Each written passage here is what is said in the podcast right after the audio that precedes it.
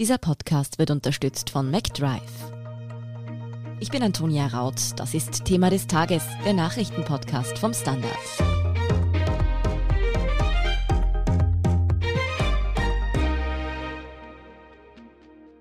Am 1. Oktober beginnt das neue Semester an Österreichs Universitäten und zwar zum ersten Mal ohne große Erstsemesterpartys, volle Hörsäle oder Gerangel um Lernplätze in den Bibliotheken. Wie anders Studieren in der Corona-Krise aussieht, wo die Probleme liegen und welche Folgen die Situation für Studierende auch in der Zukunft noch haben könnte, erklärt Theo Anders vom Standard. Theo, wir sind ja eigentlich beide auch noch Studenten. Ich muss gestehen, ich war schon seit einer ganzen Weile, wie vielleicht viele seit dem Lockdown, eigentlich nicht mehr auf der Uni. Wie sieht es denn da jetzt zum Semesterstart so aus? Sind die Hörsäle jetzt wirklich alle leer oder gibt es doch ein paar Präsenzlehrveranstaltungen? Wie ist die Lage? Ja, also die Universität beginnt ja erst am Donnerstag und schon seit dem Ende des Sommersemesters war eigentlich davon die Rede, dass dieses nunmehrige Wintersemester in Form einer sogenannten Hybridlehre stattfinden soll, also Mischformen von Präsenzlehre direkt an der Universität selber und Methoden des Distance Learning, vor allem eben auf digitalen Kanälen. Ähm, derzeit sieht es aufgrund der steigenden Infektionszahlen danach aus, als ob der Schwerpunkt schon sehr stark auf diesen, auf dem digitalen Distance Learning wie schon im Sommer liegen dürfte. Also ich zum Beispiel habe heute in der Früh eine E-Mail erhalten, dass auf der Wirtschaftswissenschaftlichen Fakultät der Uni Wien alle Lehrveranstaltungen digital angeboten werden und Präsenz nur optional und freiwillig ist, aber es keine Anwesenheitspflicht gibt und alles digital bereitgestellt wird. Generell ist es so, dass Präsenzlehrveranstaltungen vor allem für Erstsemestrige angeboten werden auf den meisten Universitäten, damit die eben mal hineinfinden in den Uni-Alltag und die Uni auch mal von innen kennenlernen, dass aber vor allem höhersemestrige nur auf digitalem Weg unterrichtet werden. Und die Empfehlung ist eben auch, den Schwerpunkt auf Distance Learning zu setzen auf vielen Hochschulen. Kann man denn schon sagen, ob sich dieses Jahr jetzt eher mehr Menschen für die Uni inskribiert haben oder eher weniger? Ich meine, es könnte ja zwei Effekte geben. Einerseits wird es ja vielleicht leichter, wenn auf einmal alles online stattfindet und gleichzeitig ist natürlich die Hemmschwelle im Moment vielleicht auch größer, weil man eben nicht unbedingt schnell mit Menschen in Kontakt kommt oder so. Also definitiv beantworten kann man diese Frage nicht, weil es einfach noch keine Zahlen dazu gibt die Inskriptionsfrist ist ja noch nicht mal ganz zu Ende und die Nachinskriptionsfrist endet erst im November. Das heißt, das wird man erst in ein paar Monaten wissen, wie sich das auf die Inskriptionszahlen tatsächlich ausgewirkt hat. Ein Rundruf vom Standard bei verschiedenen größeren Universitäten hat ergeben, dass es jetzt keine großen Auffälligkeiten wieder, was eine Verminderung noch was eine Erhöhung betrifft, gibt. Also es scheint relativ konstant zu bleiben. Und da es ja jetzt auch schwierig ist, als junger Mensch neu in einen Job hineinzukommen, sind jetzt auch die Alternativen nicht allzu groß, mit einem, mit einem Studium anzufangen, wenn man vor dieser Wahl beispielsweise steht. Du hast schon angesprochen, dass zum Beispiel auf der Wirtschaftswissenschaftlichen Fakultät in Wien jetzt alles digital stattfindet. Wer entscheidet das denn eigentlich? Sind das die Unis selber oder kommen da die Anweisungen vom Bildungsministerium? Ja, prinzipiell ist es so, dass aufgrund der Hochschulautonomie in Österreich, dass jede Hochschule für sich selber regelt, wie sie das genau handhabt.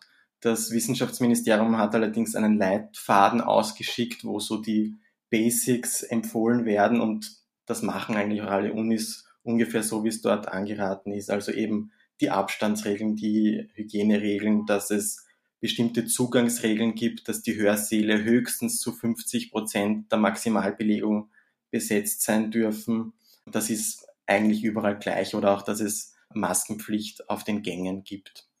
Aber letztlich entscheidet das jede Hochschule für sich selbst und das ist auch durchaus sinnvoll, weil ja auch die Anforderungen an den verschiedenen Unis unterschiedlich sind. Also auf einer Medizinuni muss man vielleicht andere Vorkehrungen treffen als jetzt auf einem Gebäude einer geisteswissenschaftlichen Fakultät, wo es vor allem Seminare gibt.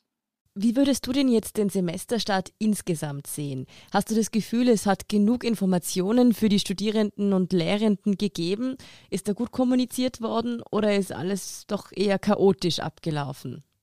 Also über die gesamte Hochschullandschaft und deren Kommunikation traue ich mir jetzt kein Urteil zu, weil das wahrscheinlich zu heterogen ist und ich das nicht überblicken kann. Aber ich würde mal generell sagen, dass es für die Studierenden diese Unsicherheit jetzt im Vorfeld weit weniger problematisch ist als für die Lehrenden, weil man sich ja als Student jetzt nicht wahnsinnig viel mit Lehrveranstaltungen beschäftigt, die noch nicht begonnen haben. Also das ist eher exotisch, dass man sich da schon monatelang auf Lehrveranstaltungen des kommenden Semesters vorbereitet. Eher unangenehm ist die Unsicherheit wohl für die Lehrenden, die ja jetzt ihre Kurse vorbereiten mussten und nie genau wussten, wie viel wird jetzt präsent sein, wie viel wird digital sein, in welchem Modus werden die Prüfungen abgehalten und die jetzt doch immer mehr draufkommen wohl, dass sie den Großteil ihrer Lehre ähm, wieder in Distance Learning durchführen müssen. Aber von einem Chaos deswegen zu sprechen, würde ich jetzt nicht, weil ja schon immer klar war, dass man sich im Herbst eher auf Kontaktreduktionen einstellen wird müssen. Wenn die Uni jetzt aber heuer für sehr viele vor allem oder auch nur am Laptop stattfinden kann, werden dann zum Beispiel Studiengebühren erlassen, wenn welche anfallen? Nein, die Studiengebühren wurden auch im Sommersemester nicht erlassen und sie werden jetzt auch im Wintersemester nicht erlassen.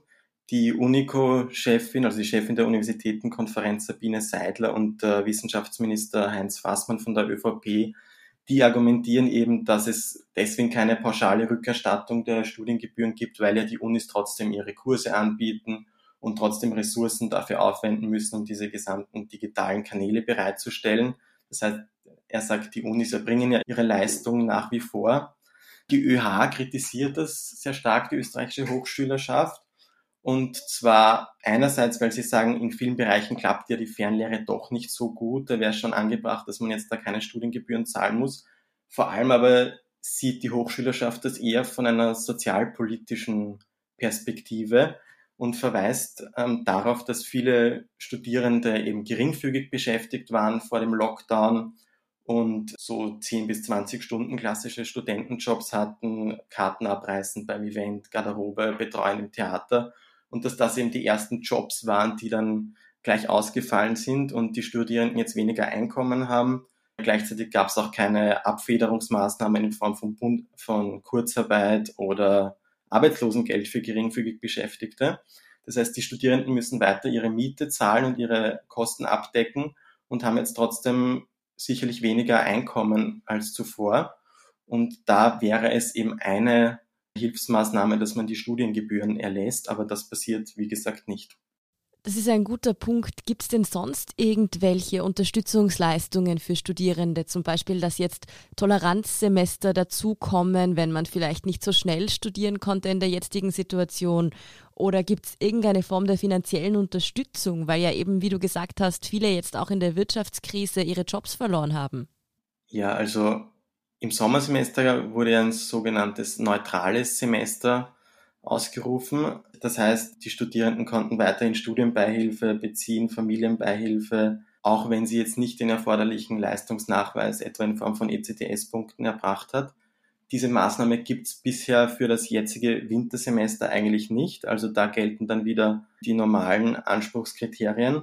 Finanziell gibt es schon ein paar Maßnahmen. Also zum Beispiel haben die Hochschülerschaften an den einzelnen Unis manchmal einen sogenannten Härtefonds eingerichtet. Das heißt, Studierende, die in besonderen sozialen Notlagen sind, können Geld aus diesen Härtefonds beantragen. Dann gibt es jetzt auch eine neue Maßnahme, die im Nationalrat soeben beschlossen wurde, nämlich dass die Zuverdienstgrenze für Studierenden von 10 auf 15.000 Euro angehoben wird pro Jahr. Das heißt, man kann jetzt 15.000 Euro pro Jahr verdienen und man verliert dennoch nicht die Familienbeihilfe, wie es ja bis jetzt schon ab 10.000 Euro der Fall war. Das hilft allerdings natürlich vor allem den Studenten, die eher schon viel neben dem Studium dazu verdienen als jenen, die halt sehr geringfügig beschäftigt waren. Und für die ist es jetzt tatsächlich sozial nicht sehr einfach. Also man wird sehen, ob die jetzt schnell wieder einen Nebenjob finden oder sie müssen eben versuchen, ihre Eltern zu überzeugen, ihnen mehr zuzuschießen. Theo, in Großbritannien ist die Uni ja vor ein paar Wochen schon wieder losgegangen und da hat es dann schon nach sehr kurzer Zeit wirklich große Infektionscluster im Umfeld der Unis gegeben. Ist es denn etwas, was man in Österreich auch befürchten muss? Also soweit ich informiert bin, war das jetzt in Großbritannien vor allem eben in den Wohnheimen am Campus, diese Cluster. Und das gibt es natürlich bei uns in weitaus geringerem Ausmaß. Und in Großbritannien haben die Unis auch mit mehr Präsenz gestartet, als es jetzt in Österreich der Fall ist. Aber man muss schon sagen, dass gerade die Altersgruppe der Studierenden, also so zwischen 18 und 27, sage ich jetzt einmal, dass das genau die Gruppe ist, die auch sehr stark von den Corona-Neuinfektionen betroffen ist, eben durch die starke Mobilität, aber auch durch das Sozialverhalten. Und wenn da viele aus dieser jetzt besonders vom Virus betroffenen Altersgruppe zusammenkommen, kann schon passieren, dass das einen Cluster nach sich zieht, denke ich mal. Besteht eigentlich auch die Gefahr, dass die Generation, die jetzt studiert, irgendwann dafür stigmatisiert wird, dass sie unter anderen, vielleicht auch schlechteren Bedingungen studiert hat? Also mit so einer solchen Generationenbetrachtung wäre ich jetzt noch ein bisschen vorsichtig. Also es scheint ja doch so zu sein, wenn man vielen Prognosen glaubt, dass sich die Lage ab Frühjahr wieder etwas normalisiert. Das hoffen wir zumindest. Und ein Jahr ist dann doch nur ein Fünftel der Studienzeit, wenn man in Mindeststudienzeit studiert. Und man lernt ja auch trotzdem was durch Distance Learning. Also es muss nicht unbedingt sein, dass man viel schlechter qualifiziert jetzt nach dem einen Jahr ist, als man ohne Fernlehre oder mit normalem Betrieb gewesen wäre.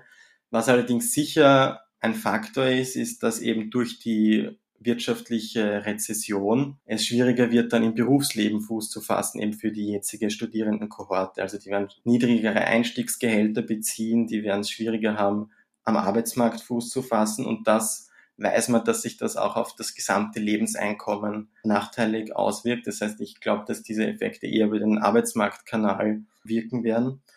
Und was schon auch fehlt, ist einfach dieses informelle Netzwerke knüpfen an der Uni, dass man Leute kennenlernt, mit denen man dann verbunden bleibt. Das fällt jetzt auch ein bisschen flach.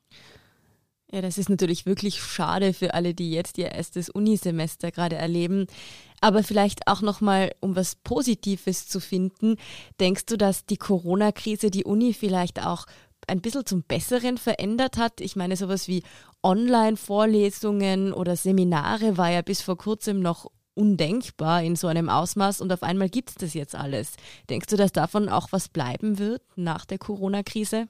Ja, ich denke schon. Also dadurch, dass es jetzt einfach für alle Professorinnen und Professoren notwendig war, diese Instrumente auch zu lernen, gibt es womöglich dann in Zukunft mehr Flexibilität. Also jetzt musste auch noch der letzte Widerständler gegen die gegen Moodle sich damit befassen.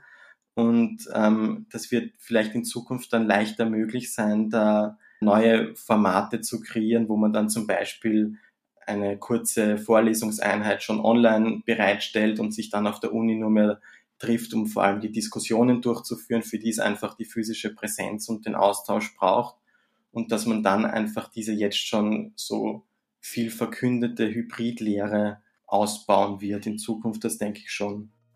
Dann hoffen wir einfach mal ganz optimistisch, dass das alles so aufgeht, wie das jetzt angelegt ist. Ich wünsche dir auf jeden Fall einen guten Start ins Semester und danke für deine Einschätzung, Theo Anders. Danke. Wir sind gleich zurück.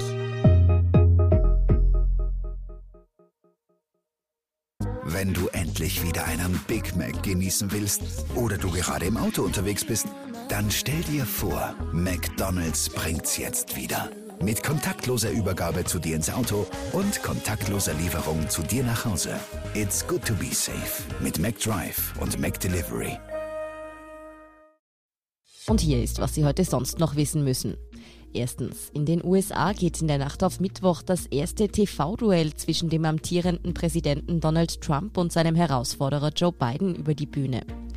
Der Fernsehdebatte wird in diesem Wahljahr besonders große Bedeutung beigemessen, vor allem für Joe Biden. Dieser hat wegen der Corona-Krise viele Wahlkampfauftritte abgesagt. Spannend wird dabei vor allem, ob es ihm gelingt, Donald Trump rhetorisch gefährlich zu werden. Biden ist bereits während seiner Zeit als Vizepräsident unter Barack Obama immer wieder durch rhetorische Pannen und Fettnäpfchen aufgefallen. Zweitens. In Österreich sind im Moment über 400.000 Menschen ohne Job. 290.000 sind zudem in Kurzarbeit. Das geht aus den aktuellen Zahlen des Arbeitsmarktservice hervor. Die Zahl der Arbeitslosen ist damit seit mehreren Wochen erstmals wieder gestiegen. AMS-Experten gehen davon aus, dass in den nächsten Monaten noch deutlich mehr Menschen ihre Jobs verlieren werden. Der Höhepunkt der durch das Coronavirus erwarteten Pleitewelle steht nämlich noch bevor. Und drittens, die Zahl der Corona-Neuinfektionen in Österreich ist weiterhin stabil, aber zu hoch. Von Montag auf Dienstag sind 600 Menschen positiv auf das Virus getestet worden. In den Nachbarländern Tschechien und in der Slowakei steigen die Infektionszahlen dagegen weiterhin stark. Die Slowakei will deshalb nun den Notstand ausrufen. Auch Tschechien will zurück in den Ausnahmezustand. Mehr dazu und die aktuellsten Informationen zum weiteren Weltgeschehen liefert Ihnen wie immer der Standard.at. Um keine Folge von Thema des Tages zu verpassen, abonnieren Sie uns bei Apple Podcasts oder Spotify. Unterstützen können Sie uns mit einer 5-Sterne-Bewertung und vor allem, indem Sie für den Standard zahlen. Alle Infos dazu finden Sie auf abo.derstandard.at und dst.at supporter. Danke für Ihre Unterstützung. Ich bin Antonia Raut. Baba und bis zum nächsten Mal.